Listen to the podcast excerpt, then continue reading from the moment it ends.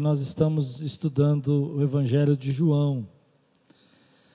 E eu confesso que eu estou impressionado com a maneira como os textos de João têm encaixado com o momento que nós estamos vivendo. Se eu tivesse planejado, sabe, as datas e como os textos iam cair, não teria dado certo. Mas semana passada, quando nós falamos sobre João 10, que Jesus é o bom pastor e que ele dá a vida pelas ovelhas, que a gente não tem que suportar isso sozinho, mas que Ele pula na frente do lobo e, e nos dá a graça de vencer, às vezes, no meio das lutas. João 9, que Ele pega os nossos pedaços quebrados, aquilo que a gente não entende, e usa isso para a glória de Deus. E hoje, João 11, que, onde nós vamos estudar a ressurreição de Lázaro. João 12 à noite, que nós vamos falar sobre o banquete na casa de Simão o leproso, onde Lázaro e Jesus estavam. São textos que vêm casando com aquilo que eu sinto no meu coração e com as, com as dúvidas que vêm na minha alma. Eu não sei se com você é assim. Tem acontecido assim com você, você que tem acompanhado. Eu quero dar uma dica para você. Você vai para casa depois, eu não vou conseguir ler o capítulo 11 inteiro, e nem o 12. Você lê em casa, medita depois porque a gente tira umas porções para estudar aqui. Mas Deus falou muito comigo com Jesus, o bom pastor. E hoje eu quero ler com você alguns versículos. Versículo João 11, versículo de 1 a 6, e depois a gente vai manter a nossa Bíblia aberta e vai lendo para não, não demorar muito né, a leitura. Mas antes, levante bem alto sua Bíblia e diga: Essa é minha Bíblia. Eu sou o que ela diz que eu sou. Eu tenho o que ela diz que eu tenho, e eu posso, o que ela diz que eu posso. Abrirei meu coração, deixarei a palavra de Deus entrar, e nunca mais serei o mesmo. Amém. João 11, versículo de 1. Eu desafio você a ouvir à noite a mensagem, porque é uma continuação. É, é, é, muito difícil você conseguir pregar o capítulo 11 e o 12 junto, e hoje eu vou conseguir fazer isso. Havia um homem chamado Lázaro, ele era de Betânia, do povoado, do povoado de Maria e de sua irmã Marta. E aconteceu que Lázaro ficou doente. Maria, sua irmã, era a mesma que derramara perfume sobre o Senhor e enxugar os pés com os cabelos. João está escrevendo aqui no capítulo 11, mas isso vai acontecer no capítulo 12. Vai dizer, olha, essa aqui é a mesma de lá. Interessante. Ele vai dizer assim: ah, então as irmãs de Lázaro mandaram dizer a Jesus: Senhor, aquele a quem ama está doente. Note, ao ouvir isso, Jesus disse: Essa doença não acabará em morte, é para a glória de Deus, para que o Filho de Deus seja glorificado por meio dela. Jesus amava Marta, a irmã dela, e Lázaro, no entanto, quando ouviu falar que Lázaro estava doente, ficou mais dois dias onde estava. Vamos orar? Senhor, fala conosco nessa manhã. Traz a tua palavra ao nosso coração. Alimenta, Senhor, e fortalece a nossa vida. Que venha o teu Espírito falar conosco. Nos dá, Senhor, autoridade, graça, poder, consolo, força, em nome de Jesus. Amém. Tema de hoje eu quero ministrar na tua vida um Deus que sente. Diga comigo, meu Deus sente a minha dor. Nós entendemos que Deus nos ama, nós compreendemos o amor de Deus, nós sentimos o amor de Deus quando Deus nos conforta, quando Deus nos consola, quando Deus responde a nossa oração de forma favorável, da maneira como a gente quer. É assim que eu entendo o amor de Deus eu vejo Deus falando comigo e abrindo portas e fazendo milagres e me dando respostas e me ajudando, e eu entendo que Ele me ama. Mas Deus não entende o nosso amor por Ele da mesma maneira. A maneira como Deus entende que nós amamos o Senhor é pela confiança. É como nós estamos dispostos a confiar no Senhor quando as coisas não acontecem como a gente espera. É desse jeito que Deus percebe o quanto você o ama. Quando você passa por uma prova, quando você passa por um momento, quando Ele diz não a você, e mesmo assim você se dobra, você ora, você clama, você pede, e você diz: Senhor, o Senhor não fez, mas eu ainda te amo, porque eu sei quem tu és. Eu nunca te deixarei, Senhor, porque eu sei que só tu tens as palavras de vida eterna. É nessa hora que o nosso amor é provado, é nessa hora que o nosso amor é testado. E Deus se alegra dessa confiança. E Deus se alegra desse momento. No texto que eu estou lendo aqui, você conhece a história, você sabe que Jesus vai ressuscitar Lázaro. Acredito que a maioria de nós conhecemos a história. É uma história linda. Estamos próximos da crucificação de Jesus. As coisas complicaram depois da festa das cabanas a festa da cabana aconteceu entre seis a oito meses antes da, da Páscoa, onde Jesus ia ser crucificado. Você viu que Jesus curou um cego, os fariseus ficaram muito bravos no capítulo 9 de João, e eles queriam prendê-lo e começaram a inquirir se ele tinha feito aquela cura, se ele era um farsante. No capítulo 10, Jesus vai ao embate com eles e diz assim: Olha, eu, eu quero dizer para vocês que eu sou o bom pastor, que Ezequiel 34 profetizou, vocês são os maus pastores, que Ezequiel 34 disse, vocês são os salteadores, os ladrões, e aquilo começa a ferver. E agora é, o amigo de Jesus, que é Lázaro, é, está doente, está doente para a morte. E Jesus é chamado. E você, eu não vou pregar isso porque não vai dar tempo agora, mas você precisa entender que a cura de Lázaro vai ser o, o estupim, o start, que vai gerar a crucificação de Jesus. Nós vamos ver isso à noite. Né? Uma semana antes é, haverá um banquete onde Jesus vai estar, uma semana antes da Páscoa, celebrando a ressurreição de Lázaro. Mas o que eu queria dizer é que quando você demonstra confiança no Senhor, é aí que você declara que você realmente ama Deus. É muito fácil eu dizer para você que quando Deus faz tudo que é bom para mim, tudo aquilo que eu quero, tudo aquilo que eu peço, Ele responde todas as minhas orações, e eu dizer, olha, eu amo o Senhor. Mas é muito difícil quando acontece como aconteceu na vida dessa família. Olha o que vai acontecer aqui no versículo 5 5 e 6. E é isso que eu quero começar a minha mensagem. Diz assim: Jesus amava a Marta, amava a irmã dela, Maria e Lázaro. Eu quero, eu quero que você repita isso comigo, só para você decorar. Jesus amava Marta, Maria e Lázaro. João é um, é um, escritor maravilhoso, maravilhoso, porque ele então diz assim: no entanto, no entanto, Consegue entender o que ele está dizendo? Olha, ele os amava, era verdade, ele tinha amor por eles. No entanto, quando ouviu falar que Lázaro estava doente, ele demorou dois dias. Ele deixou as coisas complicarem, ele deixou as coisas ficarem mais difíceis. No entanto, querido, ele amava, mas no entanto ele não respondeu. Sabe quando você sente que Deus te ama, mas tem um no entanto, ainda assim, apesar disso, contudo, mas ele não faz aquilo que você pede. No entanto, olha, João está dizendo para nós, você precisa entender isso. O amor de Jesus por Marta era real e por Maria era real. Ele amava essa família, era a família querida para ele. Ele desejava o melhor para essa família, mas no entanto ele demorou para ir e deixou as coisas ficarem complicadas até que Lázaro morreu. Quando eu olho para isso, talvez você nunca tenha parado para pensar que todos nós já tivemos, ou temos, ou estamos, no entanto, com Deus. Eu sei que Ele me ama. No entanto, Ele não respondeu a minha oração. Eu sei que Ele me ama, no entanto, eu não casei. Eu sei que Ele cuida de mim, no entanto, Ele não curou. Eu sei que Ele é o Deus da minha vida, ele é o Deus que me ampara, mas no entanto eu tenho pedido isso para Ele, sobre o meu filho, sobre a minha, minha filha, e eu não vejo a resposta. Todos nós, queridos, temos um momento de no entanto com Deus, ainda mais nesse tempo. Eu, eu lembro que quando eu peguei o Covid, o meu no entanto com Deus é porque eu peguei Covid, eu não saio de casa, eu estou trabalhando, eu estou fazendo. O que, que aconteceu? O Senhor tem dito que vai me guardar, no entanto, no entanto, eu estou passando por isso.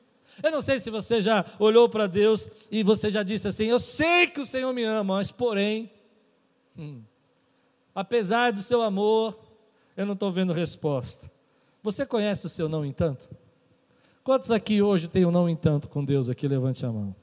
Vamos tratar isso? Quem pode dizer glória a Deus por isso, querido?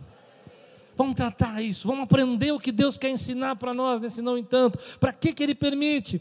É muito difícil no momento que você está vivendo o peso desse. Você entende o no entanto que eu estou falando, porém, o apesar disso, né?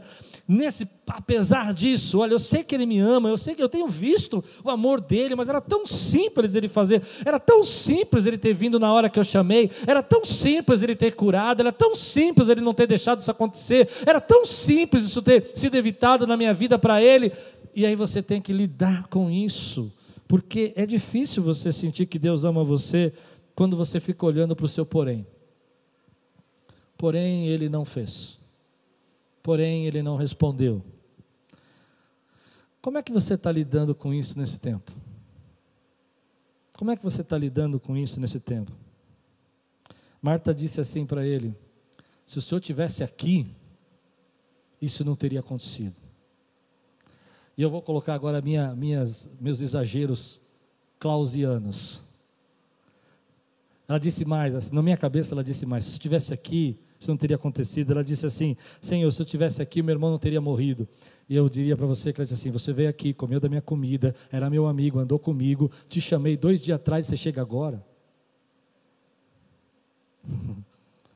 Você chega agora. Mas Jesus vai, vai falar para nós nesse texto como que a gente lida com isso. O que eu tenho aprendido nesses anos todos é que Deus pega os meus poréns, Deus pega os meus no entanto e me tira da zona de conforto. Fortalece a minha vida. Às vezes, numa uma perda grande como a gente tem tido nesse tempo, Deus levanta guerreiros. Deus abre os olhos. Deus nos faz enxergar o que é importante. Deus nos dá a direção. Deus pega o nosso, no entanto, eu não quero adiantar minha pregação, mas se revela a nós numa dimensão que a gente nunca conheceu, nunca, nunca enxergou, até passar por esse porém, até viver essa luta. Ele usa esse porém para fortalecer você, te dar um cuidado, te trazer uma, uma revelação através desse porém, te faz avançar. Eu acredito que às vezes na perda nós somos descobertos por Deus numa força que a gente não imaginava que tinha, numa luta que a gente não entendia que podia passar por isso. E Deus vai falar isso para nós, Ele vai dizer para nós: olha, você precisa aprender algumas coisas com esse porém. E a primeira lição que a gente tem quando a gente está no porém, quando a gente está no no entanto, é achar que Deus não se importa. Então eu vou adiantar minha pregação, vou lá para o final para você ficar comigo até o final, amém? João 11, 35 diz assim: Jesus chorou. Porque Ele é um Deus que sente. Ele usa o teu porém. Ele nos abençoa através dos nossos no entanto. Isso não aconteceu na hora. Mas Ele não deixa de sentir a nossa dor. Você precisa entender o que esse texto está dizendo para nós, que Jesus estava, a, aliás, glória a Deus por esse texto, obrigado Senhor por ter esse texto na Bíblia, obrigado por ter revelado isso a João para deixar claro isso para nós, porque você precisa entender o que está acontecendo. Jesus sabe que ele vai curar Lázaro, vai ressuscitar Lázaro, ele sabe que ele vai trazer Lázaro para fora, ele sabe que, que, que e, e, o que ele vai fazer não é uma coisa que ele vai fazer de, de, de emoção. Eu me lembro que quando novo pregador, estudando esse texto, aprendendo às vezes assim com professores né, e não entendendo, algumas pessoas davam a entender para mim que foi um ato de, de explosão, de tristeza e ele mandou sair. Não, logo no começo ele vai dizer: Nós vamos lá para acordá-lo. Ele sabe que ele vai acordá-lo, ele sabe o que vai fazer, e mesmo ele sabendo o que vai fazer, é, diz a Bíblia que ele chora. Isso é difícil porque ele podia ter ficado irritado, ele podia ter ficado nervoso, ele podia ter falado assim: olha, sabe uma coisa? Vocês tinham que ter mais fé, ou dado bronca, mas ele chora. E chorar não é uma atitude de quem sabe que vai resolver o problema. A gente chora quando não resolve o problema. Eu choro quando eu sei que não tem solução, mas quando eu sei que está resolvido, eu dou glória a Deus. Eu dou risada. Ele chora. E essa é uma questão que a maioria dos estudiosos e pessoas que pesquisam nesse texto, eles ficam muito, é, acham muito interessante João ter colocado isso, porque na continuação, Jesus chega uh, para Marta e fala: Me leva onde ele está. Ela diz: Olha, Senhor, ele está lá no túmulo. Ele vai para o túmulo. E a Bíblia diz que ele indo para o túmulo, nós vamos ler daqui a pouco, ele fica angustiado. Ele está angustiado com a morte, ele está angustiado com o pecado, ele está angustiado com a perda, ele está angustiado com a pandemia, ele está angustiado com as pessoas que estão em luto, ele está angustiado, querido, porque ele sabe que isso é uma fase, um processo que nós tínhamos que passar, e isso vai levar a cumprimento de promessas, a cumprimento da volta dele, e ele sabe que isso é duro para nós passarmos, mas já estava escrito, já tinha dito que aconteceria, já estava falado, profetizado, e ele sofre, ele chora, não de desespero, porque ele sabe o que ele vai fazer através disso, mas ele chora de compaixão pela família que está em luta, ele chora de compaixão para aquele que está sofrendo hoje o medo, a perda, porque ele é um Deus que sente. Ele é um Deus que se envolve dessa empatia, Ele é um Deus que sabe o que você está passando. Ainda que Ele saiba como Ele vai usar isso para a glória dEle, Ele saiba o quanto que Ele vai produzir na tua vida, ainda que você não enxergue, Ele chora. Ainda que Ele saiba que isso vai trazer algo para você que você não podia imaginar, Ele chora. E eu olho para isso, eu fico pensando, Deus, mas o Senhor chorou sabendo que ia ressuscitar? Por quê? Porque o espírito dele se agita e ele enxerga o que o pecado trouxe para nós, ele enxerga as nossas perdas, ele enxerga como somos pequenos diante desse mundo, como nós devíamos ter sido é, guardados do pecado para que a gente pudesse ter vida plena aqui, mas a gente não tem, e ele sabe que ele é a resposta de Deus para isso que nós não conseguimos resolver, então ele sente ele sente nossas limitações, ele sente o nosso pecado, ele sente a nossa dor, e, e, eu louvo a Deus porque às vezes eu posso chegar diante dele e falar assim: Eu estou com medo, porque ele sabe que eu estou com medo e ele sente o meu medo, ele sente o que eu passo, mas ele não olha para mim e diz assim: Ah, você devia ser mais crente, você devia ser todos os milagres que eu já fiz. Eu me lembro que um dia que eu estava é, enfermo e comecei a orar e estava com medo, que estava sentindo que estava piorando e comecei a clamar e falei: Deus, o senhor deve estar muito bravo comigo, porque o senhor já me falou comigo, já me levantou pessoas para orar comigo, o senhor já me deu provas que o senhor está comigo, mas eu estou com medo de novo, eu não consigo passar de ter medo. Um dia eu fico bem, 15 minutos estou mal, e eu pensei que ia tomar uma bronca de Deus, que Deus ia falar: Ah, homem, pequena fé, raça de víbora. E Deus falou assim para mim: Homem sou, mas eu sou seu Deus. Homem sou, ou seja, homem você é, mas eu sou o seu Deus. Eu sou que cuido de você, porque Ele sabe aquilo que a gente sofre. Então, nesse tempo, quando a gente pensa sobre esse momento que nós estamos vivendo, a gente pensa assim: mas Deus não está fazendo nada, Deus não está vendo, por que, que Deus não resolve? E eu digo para você que Deus sente. Deus sente e sustenta aquela família que está com perda, Deus sente e sustenta aquele irmão que está tá doente, Deus sente e cura a quantidade de pessoas que eu vi nesse, nesse tempo curado, acho que eu nunca tinha visto tanta cura, mas Ele sente. E eu louvo a Deus porque Ele sente. Ele sente sustenta, Ele sente ampara, Ele sente fortalece, Ele sente prepara, Ele sente faz morada, e Ele sente e ressuscita. Quem pode dizer glória a Deus por isso? Então, quando eu começo a entender, querido, que a linguagem de Deus é a confiança, do amor de Deus é a confiança, eu consigo entender que eu preciso então confiar nele, mesmo quando eu não entendo o que ele está fazendo, mesmo quando eu acho que ele está demorando porque eu sei que ele se importa. E que ele vai usar isso para trazer uma revelação que eu nunca tinha visto na minha vida. Olha que João capítulo 15, 11 e 15 diz. Nós vamos ler dois textos que se completam, porque quando ele, ele atrasa ele fala para os discípulos: agora vamos lá. Atrás assim, nos nossos olhos, dois dias, né? Ele fala: agora vamos lá. E, e ele fala: Lázaro dorme. E aí os seus discípulos falam: se ele dorme, ele está bem. Deixa ele dormindo, né? Não, tá dormindo está legal. Está descansando. Não vamos incomodar. E aí Jesus fala: não, ele morreu. E aí, isso gira um embate, né? Por que, que ele não foi? Ele morreu. E aí Jesus vai dizer assim: é para o bem de vocês e eu estou contente, olha que coisa, por não ter estado lá, para que vocês creiam, mas vamos até Ele. Jesus vai dizer assim: olha, eu não fui, mas eu vou mostrar, eu vou usar isso para o bem de vocês. Isso é forte demais.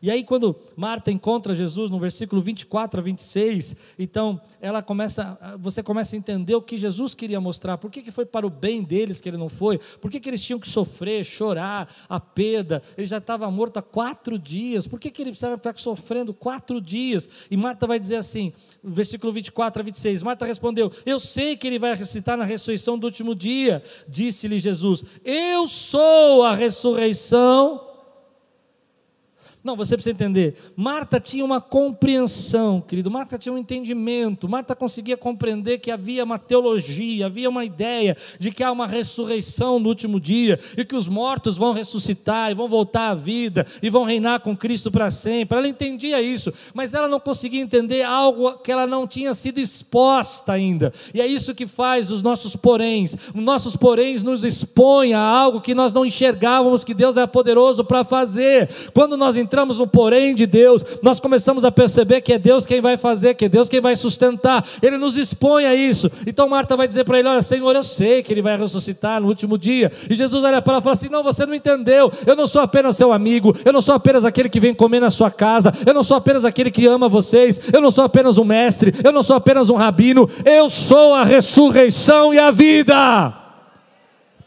E aí ele vai começar a revelar isso: aquele que crê em mim, ainda que morra, aquele que crê em mim, ainda que morra, viverá, e quem vive e crê em mim, não morrerá eternamente. Você crê nisso? É o texto que está perguntando. Jesus fala para ela assim: Você crê nisso? Você consegue entender que tudo isso que eu estou fazendo para você, deixando você passar, expondo você a essa dor, eu vou me revelar de uma maneira que você nunca tinha me visto? Você tinha me visto como um amigo, agora você vai me ver como a ressurreição é a vida. Você sabia que, biblicamente, teologicamente, há a ressurreição do último dia, mas você não sabia que a ressurreição é uma pessoa, a ressurreição sou eu, eu sou a ressurreição e a vida. Então Deus pega os nossos no entanto e Ele não deixa de sentir a tua dor quando você está no no entanto.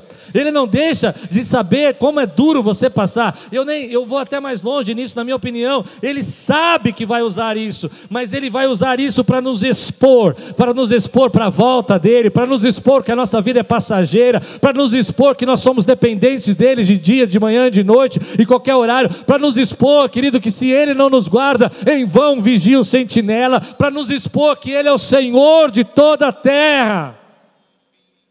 Para nos expor, querido para nos expor a buscar e vivê-lo. Buscar e viver, diz o Senhor, me buscar e viver. Quando você começa a entender isso, então Jesus olha para aquela mulher e vai dizer assim: Olha, eu, eu quando você, eu, eu, quero que você saiba que eu sou a ressurreição a vida. Ele olha para os discípulos e fala assim: Ainda bem que nós não estamos lá, estou contente que eu não estou lá, porque agora eles vão ter os olhos abertos, agora eles vão chegar à verdade de uma maneira especial, agora eles vão entender que eu não sou apenas um amigo, eu vou entender quem eu sou. E aí entra uma questão que eu quero trazer essa aplicação para nós. Deixe Deus usar o seu no entanto para ele se revelar de uma maneira que você não consegue compreender. Quem pode dizer glória a Deus por isso? Deixe ele usar o seu no entanto para te expor a um novo nível de compreensão e de entendimento. Eu tive uma situação na minha vida, eu me lembro que quando eu leio esse texto isso me marca muito. Meu papai saiu de casa, minha mamãe foi internada. E o meu irmão Pascoal, mais velho, ele se tornou um segundo pai para mim. E eu me apeguei demais ao meu irmão. Eu ia onde ele ia, eu andava com ele como se fosse um pai. Era uma referência de pai para mim. Só que o meu irmão era solteiro ainda, e ele casa depois de dois anos tinha três anos, 17 anos, ele começou a me cuidar de mim. Meu pai sai de casa, ele tinha 17 ou 5 para 18, e com 21 ele casa. E quando ele casa, com muita sabedoria, muita sabedoria do meu irmão, ele precisou quebrar o vínculo com a nossa família, porque a nossa família era extremamente dependente dele. E ele não ia conseguir ser um bom pai, um bom marido, cuidando de uma família que não era dele. Mas quando criança, eu não entendia nada disso, não, gente. Eu entendia que ele não me amava e que ele tinha ido embora, meu pai tinha ido embora e agora meu irmão tinha ido embora. Entende o que eu estou pregando? E eu comecei a chorar, eu comecei a ficar deprimido, porque eu falava assim: meu pai foi embora, minha mãe foi embora, agora meu irmão foi embora, e todas as pessoas que eu me aproximar vão embora. Então eu não queria me aproximar de ninguém. Mas Deus pegou essa minha dor e me expôs a uma realidade que é o que me sustenta até hoje. Deus deixou de ser apenas lá distante, lá no céu, e se tornou meu melhor amigo. Quando um dia eu ouvi ele dizendo: Você pode ter deixado eles ir, mas eu nunca deixarei você, e eu nunca te abandonarei. A minha dor me expôs a uma realidade de um Deus presente, eu não sei se eu estou pregando para alguém aqui, eu estou pregando para alguém, querido. Quantas vezes a gente não entende isso que para ser exposto, você, você, você só consegue enxergar aquilo que você é exposto. Você passa por um problema grave financeiro e aí se vira um porém e Deus não responde. Você fala tão simples e Deus não faz, mas isso expõe que você é suprido por Ele, não pelos recursos, não pelo dinheiro que você tem no banco, mas é Deus quem sustenta a tua vida. Amém? Você passa por um momento de enfermidade, e você começa a se perguntar, mas Deus, por que isso aconteceu? E você começa a perceber que a sua esperança não está no teu plano de saúde, não está no teu médico, às vezes, ele pode usar tudo isso, mas se não é Deus na tua vida, querido, você não tem seguro. Ele é a nossa fortaleza, a nossa rocha. E Ele nos expõe a isso para que a gente comece a enxergar. Estamos nos nossos orgulhos, na nossa arrogância, achando que a nossa vida pertence a nós mesmos, que nós podemos fazer o que a gente quer. Fazemos e pedimos para Ele abençoar depois ao invés de perguntar qual é a vontade dele. Mas quando você entra nesse, no entanto, ele começa a dizer assim: Ei, deixa eu mostrar para você que eu não sou apenas o seu amigo, não sou seu colega, seu amiguinho de, de, de escola, eu sou o dono da tua vida, eu sou o senhor da tua vida e eu vou usar isso. Ele faz com que Moisés parta para que Josué possa se levantar. Ele faz com que José seja é, permitido, né, vendido, mas com permissão dele, porque se não fosse Deus nada aconteceria. Ele permite isso para que ele possa se tornar o governador do Egito. Ele permite que, que Davi sofra perseguições do rei Saul, para que esse, essa luta de tantos anos venha tornar ele um, um rei segundo o coração de Deus. Deus expõe você nesse momento mas ele não deixa você de, se, de, de dizer para você que ele chora, ele sente. E não é que ele diz para você, ah, vai lá, sofra isso e está tudo bem. Ele diz, olha, eu estou com você. Marta vai olhar para ele e vai falar assim: tá bom, Deus, eu sei que haverá ressurreição no último dia. E Jesus vai olhar para ele e falar assim: Marta, você ainda não entendeu bem o que eu vim fazer. E eu vou mostrar para você o que eu vim fazer. Eu sou a ressurreição e a vida. A ressurreição e a vida é uma pessoa, sou eu, aquele que crê em mim. Ele está dizendo: aquele que crê em mim ainda que morra, viverá. Quantos podem dizer glória a Deus? E aí é nesse momento que Marta vai ser exposta a uma compreensão nova da graça, uma compreensão nova de quem é Jesus, o Salvador. E você vai ver isso lá, e por isso que João cita a mulher que lavou os pés e adorou, porque ela vai fazer isso no capítulo 12, porque agora ela sabe quem ele é. Maria vai se derrubar na presença de Jesus e vai lavar os pés, porque sabe quem ele é. E ela não tem mais vergonha de declarar quem Ele é, de adorá-lo. Adorá-lo. Então, querido, hoje eu quero dizer para você: às vezes nós chegamos num momento da nossa vida que a gente não entende isso, mas eu creio que Deus vai pegar todo esse momento e vai nos expor, se você permitir, se você abrir seu coração. Você pode ficar muito tempo, querido, com esse túmulo trancado, você pode ficar muito tempo com essa porta fechada no seu coração e dizendo: Deus, por que, que o Senhor não respondeu, por que, que o Senhor não fez? Ou fazer como Marta faz no versículo 21. Eu vou voltar agora um pouco para trás. Acho que você entendeu o que eu estou pregando. Quantos aqui estão entendendo o que eu estou pregando? E no versículo 21, Marta vai olhar e vai dizer assim: Jesus, se senhor tivesse aqui, meu irmão não teria morrido. Em outras palavras, ela está dizendo assim: Senhor, senhor chegou tarde demais. Agora não adianta mais. Agora não tem jeito. E aí eu pergunto para você: será que existe uma situação que para Deus seja tarde demais? Se você crê naquele a ressurreição e a vida, se você crê que tem um banquete no céu, se você crê que tem uma mesa aposta, não tem uma situação que seja tarde demais para Jesus. Quantos podem dizer glória a Deus por isso que eu estou pregando? Mas esse, essa situação, esse sentimento de dizer agora é tarde demais, impede de acontecer aquilo que Jesus vai querer fazer. De, de, vou adiantar. Olha o que vai dizer aqui no versículo, versículo 38 a 44. Ela disse: é tarde demais. Jesus falou assim: Olha, o seu irmão vai, eu vou ressuscitá-lo. Falou assim: Eu sei que a ressurreição do último dia vai acontecer, no último dia ele vai ressuscitar. Ele falou: Não, eu sou a ressurreição da vida. Mas ela ainda não entendeu. Então, no versículo 38 a 44, Jesus, outra vez, profundamente comovido, perceba, outra vez, diga comigo, outra vez, profundamente comovido. Entenda o que eu estou pregando eu acho que você não está entendendo. Ó, se ele vai ressuscitar agora, por que, que ele está profundamente comovido? Porque ele sabe a tua dor. Porque ele se compadece da tua angústia. Ele sabe que esse momento não é fácil para você. Mas ele profundamente comovido vai ao sepulcro. Era uma gruta de gruta com uma pedra colocada à entrada. E ele diz então: tire a pedra. Marta aparece de novo. a irmã do morto. João está deixando os detalhes para nós. Senhor, ele cheira mal. Ela disse anteriormente: Senhor, se eu tivesse aqui, teria sido curado. Agora ela vai dizer: cheira mal. Já faz quatro dias. Então ela vai colocando esses empecilhos, eu queria dizer para você que às vezes nós estamos com o nosso coração como Marta. Nós dizemos assim, oh, Senhor, se eu tivesse aqui teria acontecido, e não aconteceu. Mas eh, você declara o seu amor por Jesus quando você confia nele, mesmo quando você não entende. É nessa hora que você diz, Senhor, eu tenho aprendido a te amar. E ela vai dizer assim: Senhor, quatro dias ele já está morto, ele já cheira mal, já está em decomposição, já está, Senhor, perdido essa causa. Os judeus acreditavam que o espírito do homem ficava nele por quatro dias, e é por isso que Jesus vai, vai ressuscitar no quarto, para que eles pudessem entender que ele é a ressurreição e a vida. Sabe o que Jesus está ensinando para nós, querida? A nossa vida é passageira, ela passa rápido, a gente não sabe quanto tempo tem nessa vida, a gente não sabe quanto tempo a gente vai viver, mas ele está dizendo: Eu sou a ressurreição e a vida. Pare de chorar, não chego atrasado, não está tarde demais. Tire a pedra e deixe eu mostrar para você do teu coração o que eu posso ressuscitar na tua vida hoje. Ainda que você não entenda, ainda que você tenha no porém, você acha que eu não estou sentindo a sua dor, eu sinto a sua dor, eu choro pela sua dor, mas eu vou usar isso para expressar na tua vida uma dimensão nova da minha graça, do meu poder, da minha glória, se você tirar a pedra. Porque às vezes a gente não quer tirar a pedra.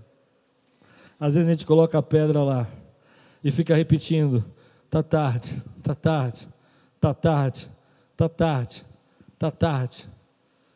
Agora não dá mais. Cheira mal.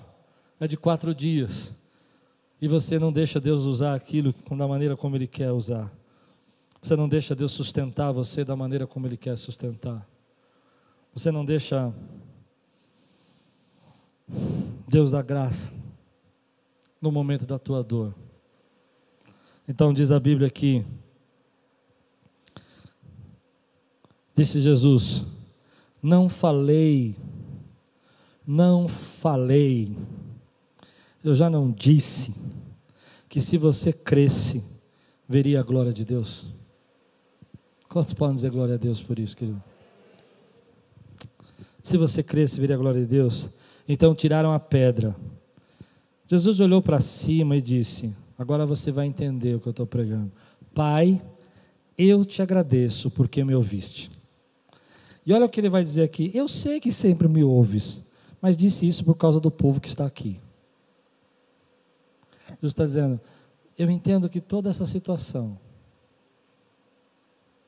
tem um propósito.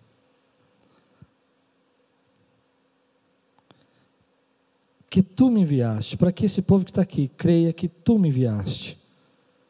Que eu não sou apenas um curador que passei, eu não sou apenas um mestre que andei nessas aldeias.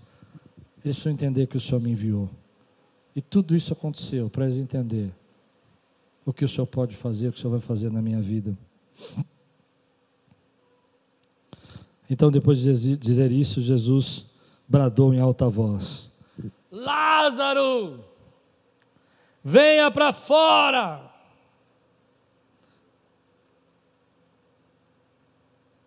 O morto saiu com as mãos e os pés envolvidos em faixas de linho e o rosto envolto num pano.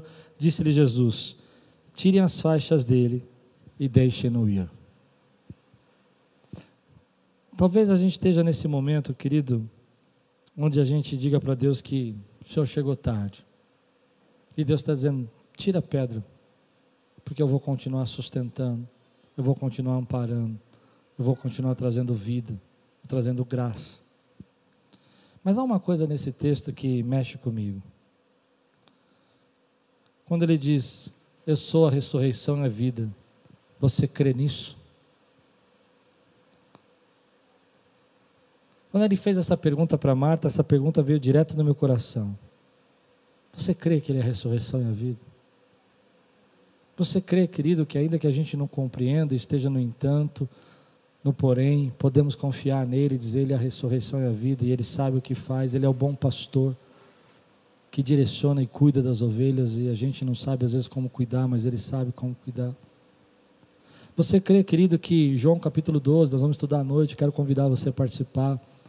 Aquela mesa posta com Lázaro, ressurreto, Simão, o leproso, ex-leproso curado, Maria adorando e lavando os pés de Jesus com perfume caríssimo.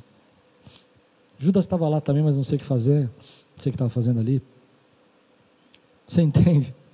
Que esse é um exemplo do que nós vamos viver na eternidade. Você entende que isso Deus está dizendo para nós? Olha, eu nunca estou atrasado, eu nunca chego atrasado, nunca é tarde demais, porque você não sabe do dia de amanhã. Eu sei o dia de amanhã, eu sei o que é melhor para a tua vida. E que ainda que a gente não compreenda, você pode confiar em mim, porque eu sou a ressurreição e a vida. E aquilo que você não podia resolver na tua vida, eu já resolvi, que é a vida eterna que você precisa. Quando eu olho para esse texto, eu entendo, querido, que às vezes eu não, não quero deixar a pedra do meu coração. E eu vou me apegando a isso, e não é fácil mesmo. Não é fácil você entender que Deus vai usar os seus poréns para a glória dele. Às vezes uma luta que você está passando, às vezes uma perda, às vezes é um sonho que não acontece. Algo que você pediu tanto a Deus e é tão simples, eu quero encontrar um namorado. E Deus fala: não, vai ter que esperar. E você fala: não é possível, Deus, que eu seja assim tão, tão difícil. Né? E aí aquela pessoa ora, e Deus usa aquilo de uma maneira que a gente não entende. Quando a gente ora pelos nossos filhos, a gente pergunta a Deus: por que, que meu filho tem que passar por isso?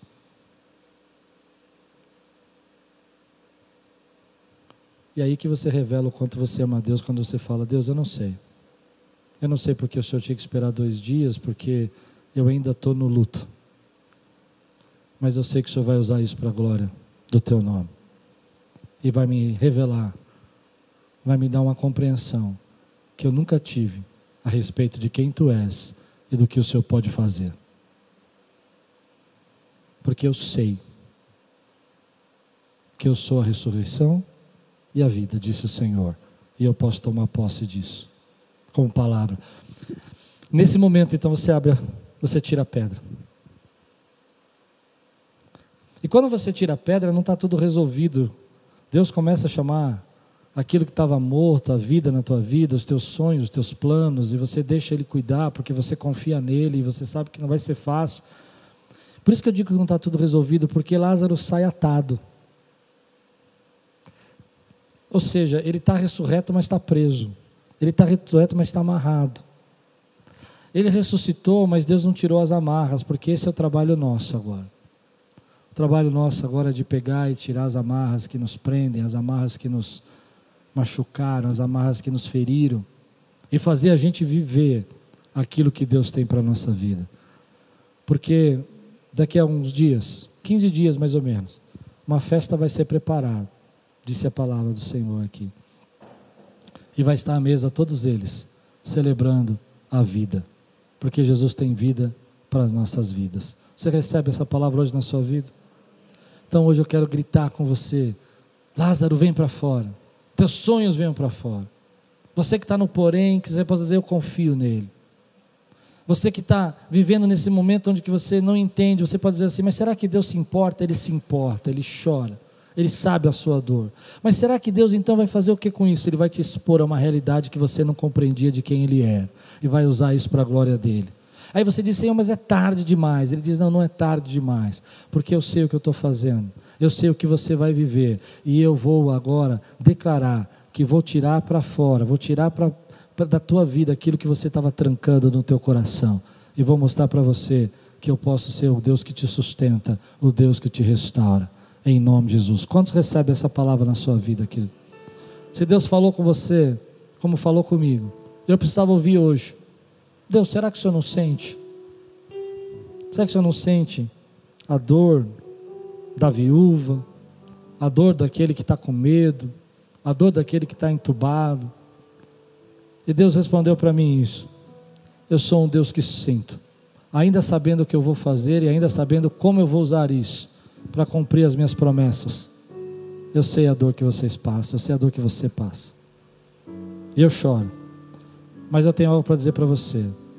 Eu vou usar isso para que você tenha um maior entendimento de quem eu sou, de que a minha palavra é a verdade e do que eu posso fazer. Se Deus está falando com você hoje, como falou comigo, fica de pé no teu lugar, vamos orar. Vamos colocar as nossas vidas na presença do Senhor. Vamos declarar agora: Deus, eu não sei porque eu tinha que passar por isso, mas nada vai fazer eu esquecer que o Senhor me ama. João 5,6 diz assim: Jesus amava, no entanto, Jesus amava essa família. No entanto, quando ouviu falar que Lázaro estava doente, Demorou. Ficou mais dois dias. Mas isso revelou àquela família que ele tem o poder da ressurreição. A Bíblia diz que quando nós somos expostos a isso, há um texto na Bíblia que eu gosto muito que fala muito sobre isso, é que quando os discípulos estão sendo levados por Jesus na tempestade, e eles estão no meio do barco, na tempestade, Jesus está ali no barco dormindo. Os discípulos vão até ele e falam: Senhor, o senhor não se importa que a gente está morrendo? O senhor não se importa o que está acontecendo? Senhor está dormindo. E Jesus fica bravo e fala assim: Olha, vocês são homens de pouca fé, vocês não têm fé. Até quando eu vou aguentar vocês? E Jesus se levanta, vai para frente do barco e fala: Acalma-te, manda o vento se acalmar, manda a chuva parar. E é interessante a frase que eles falam. Eles olham para eles mesmos e dizem assim: quem é esse que até o mar e o vento obedece? Porque até aquele momento eles não tinham entendido que Jesus tinha, Jesus tinha transformado água em vinho, tinha feito vários milagres, mas eles não tinham entendido que ele era poderoso para dar ordem ao vento, que ele era soberano a toda a criação. Então eles dizem: Quem é este? Porque quando você é exposto a algo que você não compreende, que você não consegue suportar, na mesma medida que você é exposto, Deus se revela a você como aquele que sustenta, que é poderoso, além da sua compreensão. Levanta sua mão e diga assim: Senhor, eu sei que tu és um Deus que sente. Jesus chorou, e eu sei que o Senhor sente a nossa luta, a nossa batalha, e eu creio que o Senhor usará isso para revelar-se de uma maneira extraordinária na minha vida. Nessa manhã, eu tiro a pedra do meu coração, a pedra da dúvida, a pedra do medo, para que o Senhor chame para fora e ressuscite minha esperança, em nome de Jesus. Se você orou com todo o seu coração, como eu creio que você orou, Dá um grande glória a Deus que está engasgado assim, ó.